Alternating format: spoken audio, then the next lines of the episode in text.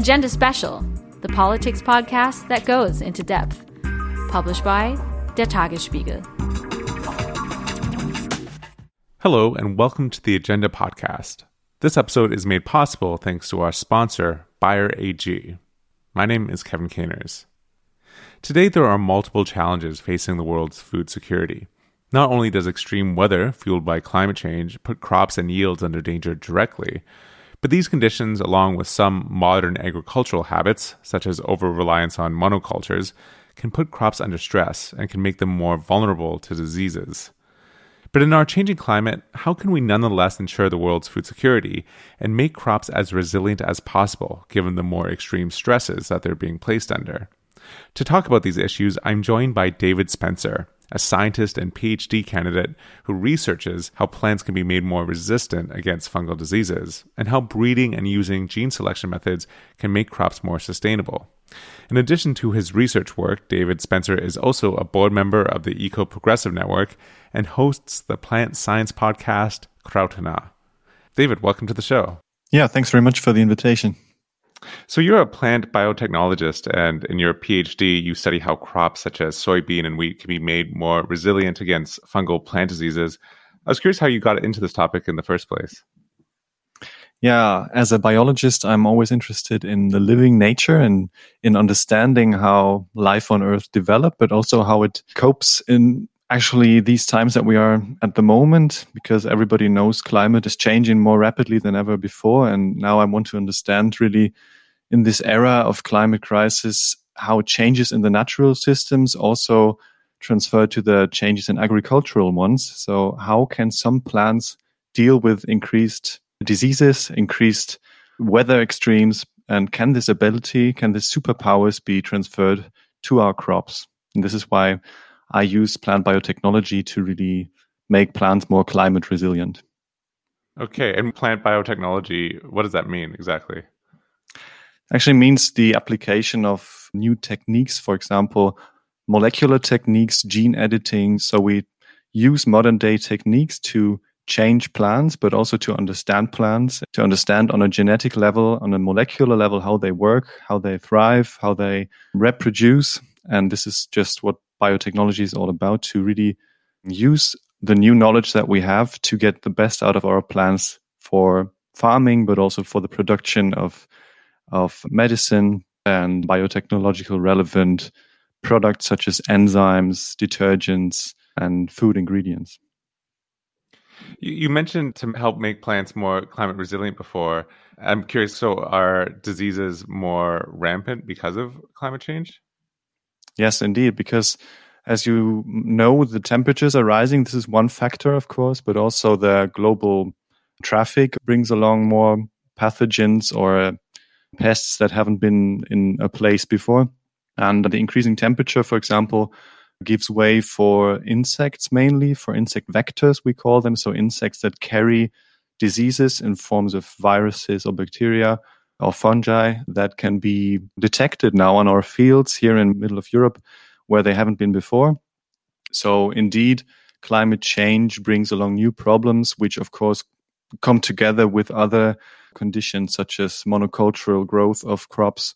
A prominent example is the potato crop in in Ireland, which already in the 1840s had a huge problem with a potato disease.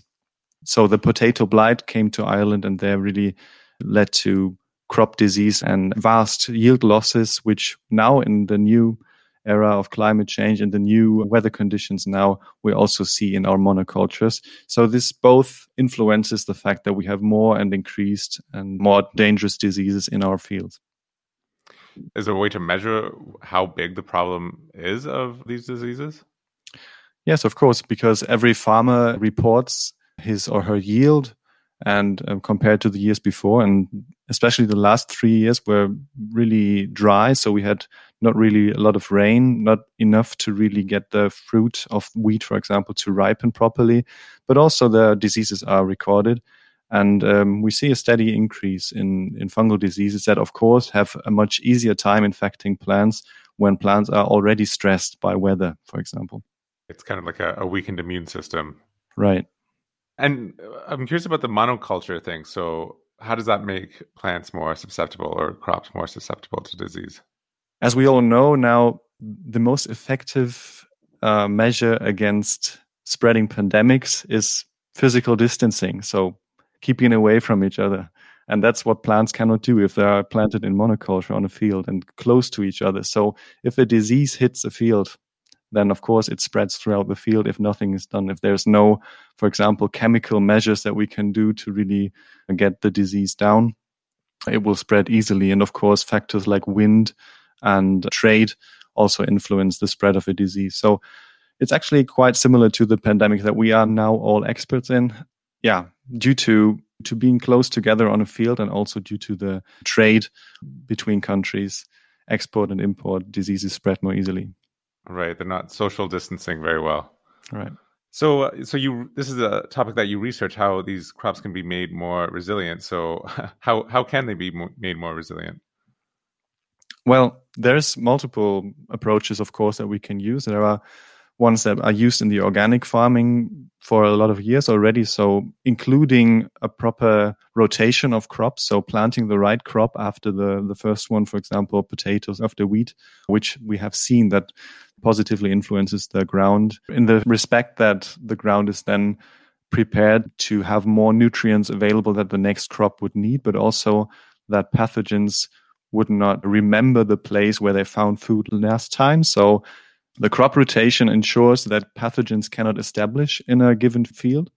And so these are measures that have been taken already and that are included into organic farming, but not so much in conventional farming. So we can learn from each other here. But also, of course, chemicals are used, pesticides, herbicides to control weeds and pathogens. And now the new breeding technologies, but also old breeding technologies can be used to create new plant varieties that can cope better with these changes. That is, they have sort of a, a natural immune system that is reestablished by breeding. A thing that we have lost maybe during the last centuries of breeding because we always selected plants that had the biggest fruit. But now we need other traits such as disease resistance, climate resilience, and we have to bring those traits back to our crops. Okay, and how would the normal person envision how that's actually done? So mm-hmm. we want to breed plants in order to be more resilient. So what does that look like? How do we start doing that? Mm-hmm. First, we of course have a look in our, let's say, in our library of crops that we already have. If by coincidence there is a crop already or a variety of, let's say, barley that has been planted in Italy and it can cope better with um, with increased temperatures. But if not, then we might have to breed a new barley plant, and we do that by many different plant breeding methods. So the the oldest one might be just crossing by hand, which means that we hybridize two varieties that already exist that have maybe two traits that are both desirable, such as high yield and drought resistance. And then we look for the next generation of plants and, and select the plants that have the best properties. But also, we might want to breed plants in a faster and more precise way. And this is done by genetic engineering, for example, where we now know what genes are really responsible for such traits. And we know from other systems, such as model plants from the lab, but also plants that have been found before in nature or on, on the fields of other countries, what genes we are looking for. And we, exactly these genes we can tackle now. We can target them in our experiments in the lab and then under field conditions try out or evaluate if they really have an improved resistance. And this can be, well, the resistances always rely on multiple genes. So it's not just one gene that we have to change and we have to find the right combination of genes, so to say, to reach a given goal. And how do you actually find those those genes or identify which genes are responsible? That seems to me like it would be an impossible task. Mm-hmm. So in the past, in the 1950s, I think it started. People have used mutagenesis, which means they took seeds from any crop, and then you can mutagenize them by using or by applying UV light, very strong UV light, or chemicals that induce mutations, or even radioactive radiation. And of course, as we all know, this radiation induces a lot of mutations in the DNA. It creates little cracks in the DNA, thousands of them throughout the genome. And then these seeds were planted out. And of course, most of the plants, or a lot of plants looked very strange after that, but there were a few that had better performance, better yield, and also maybe changed colors. You all might know the ruby red grapefruit, which is a very red variety of grapefruit. And this one was actually bred by radiation. And it's still in our supermarkets available and still consumed. And there's no side effects by consuming this, this fruit, of course. Okay. So they just put some radiation on and rolled the dice, basically having no idea what they would end up with.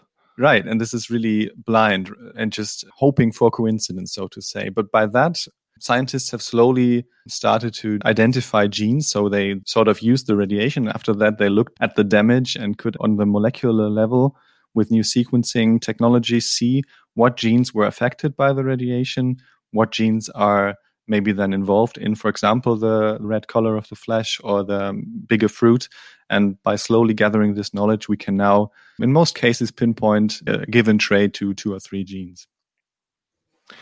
So you're actually part of two different initiatives. You're part of Eco Progressive Network and Give Genes a Chance. Can you tell me a bit about these platforms, who's behind them, and, and what are they? What is their aim? Yeah, pleasure.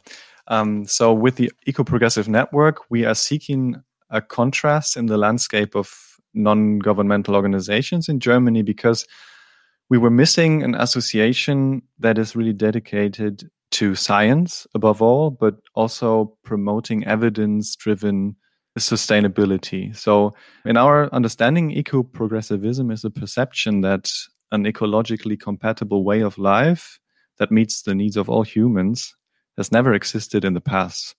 The potential spaces, the thought patterns, and technologies back then were not sufficient to lead the way into a sustainable future. And we think it's only through progression of society, economy, and technology that we can reach that point. So with EcoProg, or in German Ökoprogressives Netzwerk, we try to add something to the NGO landscape in Germany. And uh, Give Genes a Chance is an initiative that was also started by Eco Progressive Network. And here we brought together young scientists and early career researchers all over Europe that raised their voices for a a reform, so to say, or a rethinking of the whole Genetic Engineering Act, because in the given situation, we cannot really work with genetically modified organisms. We can, but we can never test them in field trials. And yeah, most of the young scientists fear that their plant biotechnological work will never find application. So they can't be tested outside of the laboratory, basically.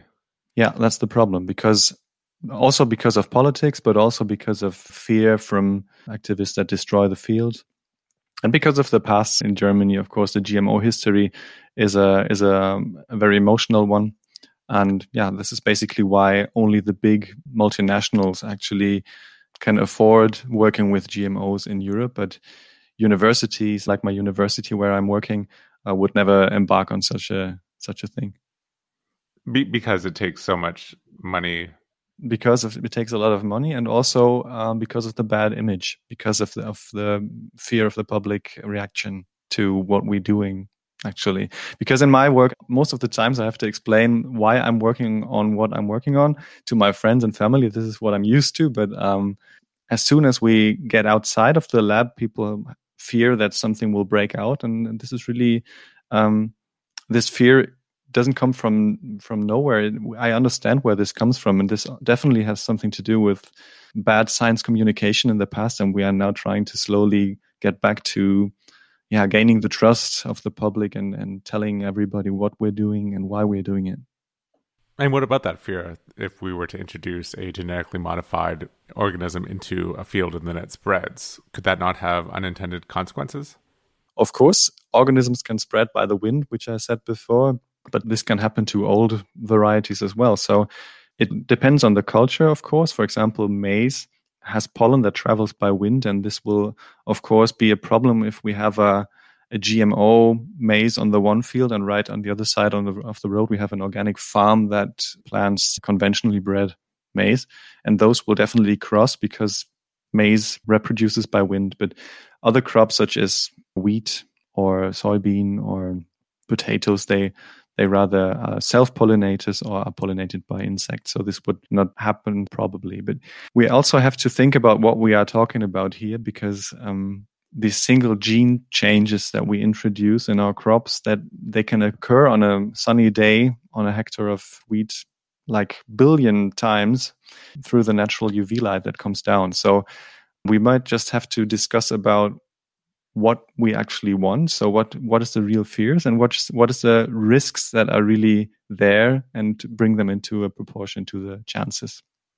Okay, and so what would you advocate for exactly when it comes to the policies of how this sort of thing is regulated? So we also included this in Give Genes a Chance in our initiative, but we think that the potential risks, of course, have to be addressed, and the potential risks come along with most new technologies, and they are misuse, of course, and the monopolization of multinationals that make a packet of money. The prevention of these risks is, of course, the task of politics. As scientists, we can at least try to to show the potential chances and set them into appropriate proportion. In in the case of a gene edited plant, that has a good yield, that needs less chemicals to grow properly, and that reduces the amount of carbon dioxide emissions throughout the process, the potentials, of course, prevail. We just have to find a way how to regulate these plants so that the consumers really have the the choice between two products at the end. And we think this can be met by a more product based risk assessment. So we, we have to judge our food rather from the product side than from the process side, because in the end, the process is not really the thing that's dangerous or that can spread throughout nature. It's rather the end product that we have to carefully analyze, as with everything we produce. Okay, so what you're saying is that instead of judging it based on was it bred how we typically have bred things just by crossing two different plants, or if it's been done through genetic engineering, it shouldn't necessarily be based on that, but whatever the end species is and what characteristics it has. Right. We just have to answer two questions for every new plant or plant product, which is first, is it safe in terms of health and environment? And second, is it a real contribution, a real improvement that takes into account all dimensions of measurable sustainability that is ecologic, economic, and uh, the social sustainability. I'm curious how far back have we as humans been breeding crops with intention? Do we have an idea of how far back that goes? Yeah, I think the starting point that's always been mentioned is the Neolithic Revolution, which is thought to be about 10 to 12,000 years ago. This is when we when we went from the hunter gatherer lifestyle to the more household and farming lifestyle, and this is when humanity first realized that crops can be domesticated just as animals were domesticated for the first time, and that by bringing together the right parent plants, we can really select for a new generation and we can keep a bit of the harvest that we have and just sow it out in the next year to get more of that. So this around 10 to 12,000 years ago and was the the starting point for plant breeding. And is it fair to say that it's kind of like dog breeding and that you just see a characteristic that you are trying to select for and then can keep doing that down the line? Yeah, sometimes it's dead end, of course, because in case of pups, you you know that some of them have really immune problems, some of them can't properly breathe or have hip problems, and this is actually the same with plants because we selected for specific traits that were, of course, to our interest: the size of the fruit, the color, or the resistance against cold or something like that, but not really for disease resistance. So we now see that most of the cultivars or the, the varieties that we use have big problems defending themselves against diseases. And now we have to yeah to reverse this, but not by going back to the past and use all the varieties, but by using new technologies to get these small changes into the genome of our already existing ones. And can it be dangerous, or have there been famous cases of dangers with typical breeding, crop breeding, where something got into the environment, for example, that had damaging effects? Not to my knowledge, but of course, there's always cases of so called neophytes, so plants that are introduced where they shouldn't be, but this doesn't necessarily have to be a crop. So it's mostly wild weeds that come from other parts of the world that are somehow transported by, for example, trains or, or planes or ships. And then they, they develop in a new area where they have almost no enemies. It's very similar to new animals that occur somewhere else. And plants use these niches, these ecological niches, and they really can fulfill them and, and fill them out and then be dangerous for, for domestic species. But with crops that we use in our fields, this can hardly happen because they, just like our domesticated animals, cannot really survive without our care. So they need humans to really survive because they really are that vulnerable. And they're vulnerable because they've been bred for such specific conditions, or, or why are they so vulnerable? Yes, that's right. So they really were domesticated and selected for just this one trait for bringing enough fruit or for being this and that big, but not really for resisting against different plants that compete against each other in the normal wild or in the forest. So our crops really need us to to survive. That's how it is. You mentioned the the public's perception about uh, genetically engineered crops or foods in general. What is your what is your sense, especially uh, working in this area, of what the public's perception is, and do you think it's an accurate one, or if not, why not, and in what ways uh, is it not accurate? Mm-hmm. So I, I totally get why the public has mistrust or may I say fear if it comes to new breeding technologies, because of course it's always in direct comparison to organic farming. And we always see that we have these two worlds competing, like organic, natural farming and this bad, evil, conventional farming with the multinationals behind it. But it's not that simple, of course. Of course, in organic farming, people also use pesticides. They're just not officially chemical, but rather nature derived. But then I could also make examples for chemicals that are used in conventional farming that also have a natural uh, blueprint, so to say. So this is uh, is really a, an emotional debate that's going on, and I think that we are heading towards a real split in agricultural systems that is not really evidence driven. So we have to, in our opinion, have to take the best out of both approaches out of both ideas. And now, in, in the new light of the climate crisis, but also in the light of the sustainable development goals, we have to rethink the whole agricultural system. I don't know if the fear of genetic engineering or any given technology really helps, but yeah, we'll take the challenge to communicate science to maybe educate or help the the public educate itself by communicating what we're doing and explaining really precisely what we do. And why do you think that, that sort of communication or effective communication has been seemingly so lacking up until now?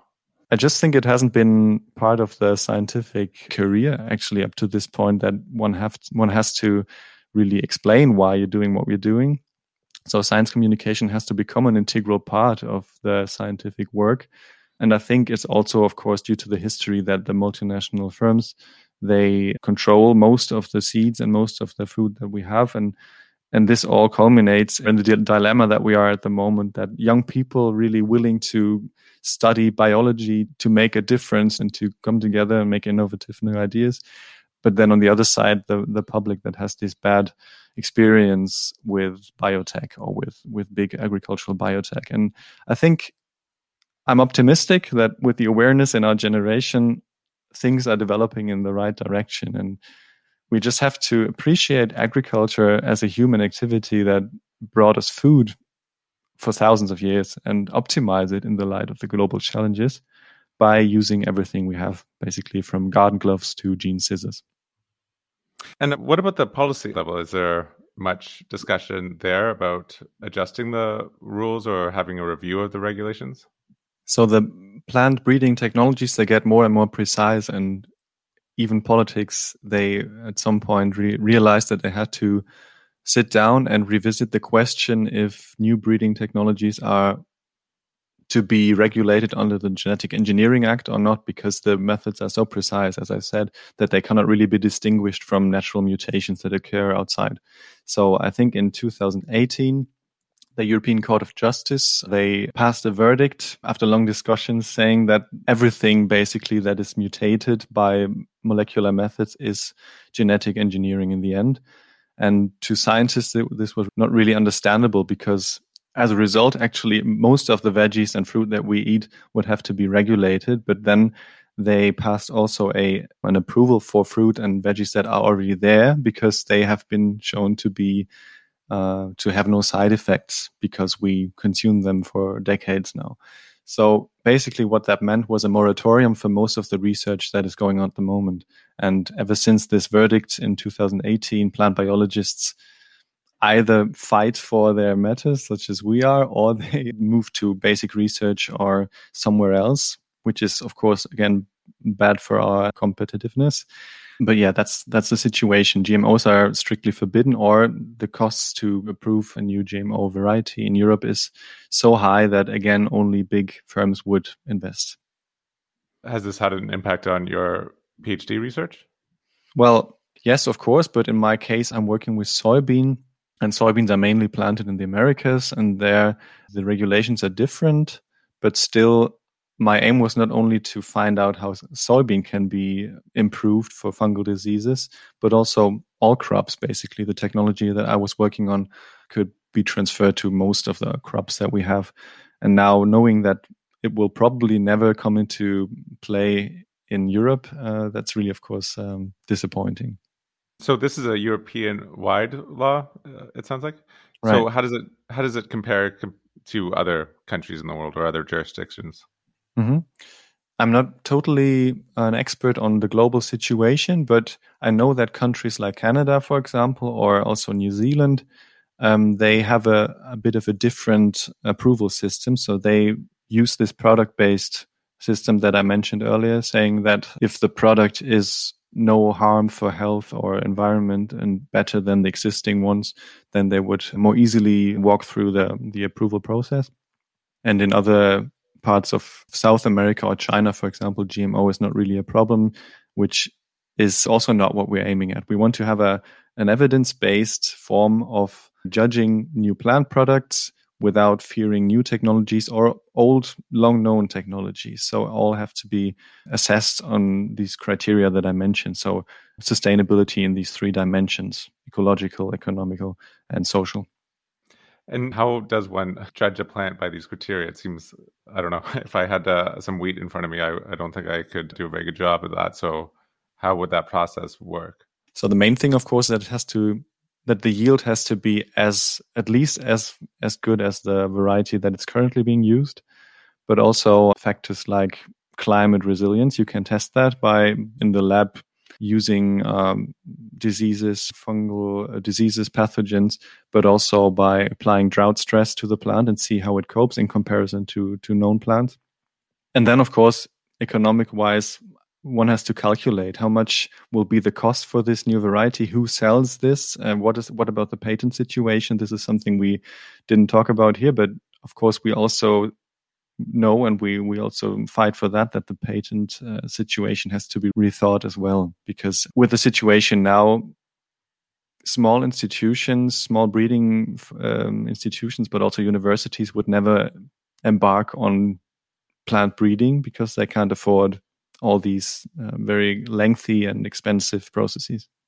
Right so including the patent process is very complicated or expensive Yes, the approval process is expensive and also it takes I think now around 10 to 15 years to get the approval. So you really have to think long into the future and to know what will be necessary or what will be needed in what part of the world in 10 to 15 years. And that's really the challenge about plant breeding. And when you think forward, I'm curious, do you have like a specific vision of what the future of agriculture could look like in terms of becoming more sustainable, both from a from a traditional point of view as well as a climate point of view? Well, of course, my vision or our vision also in our association would be that we combine old and new ideas like organic, ecological farming, but also conventional farming together with the newest technologies that we have. We want less land use. We want less monocultural spaces. We want less harmful chemicals. But on the other side, of course, more varieties. We need uh, large varieties of crops to have this sort of biodiversity also on our fields because this influences positively each other and also keeps away diseases and pests. And also, we need alternative food sources. So we only consume about a few percent of the plants that are actually edible right now on our planet. And there are so much more plants that that can be used for food production and we need more high tech, more vertical farming, but also more urban gardening as we see in parts of the world, because this also if done in a specific uh, mass, can contribute to local food supply. And speaking of alternatives and alternative food, consumers, of course, have to change or have to rethink their own behavior, change their diets to to see that or to to meet the fact that most of the crops on our planet is planted for feed, for animal feed. And um, as I said, I'm optimistic that with the awareness in our generation now, uh, plant-based diet, Fridays for Future, we are all de- developing in the in a direction that we say, okay, agriculture is always an impact on the environment because this is the definition of agriculture. We try to domesticate a part of the nature to to live there ourselves and to make our own food, but we have to optimize it in light of global challenges, in the light of the climate crisis, and use everything we have to get there. Well, David, thanks so much for joining me today. Thanks for your invitation, Kevin. See you soon. That was David Spencer, a scientist and researcher who is also a board member of the Eco Progressive Network. And my name is Kevin Caners. Thanks so much for listening.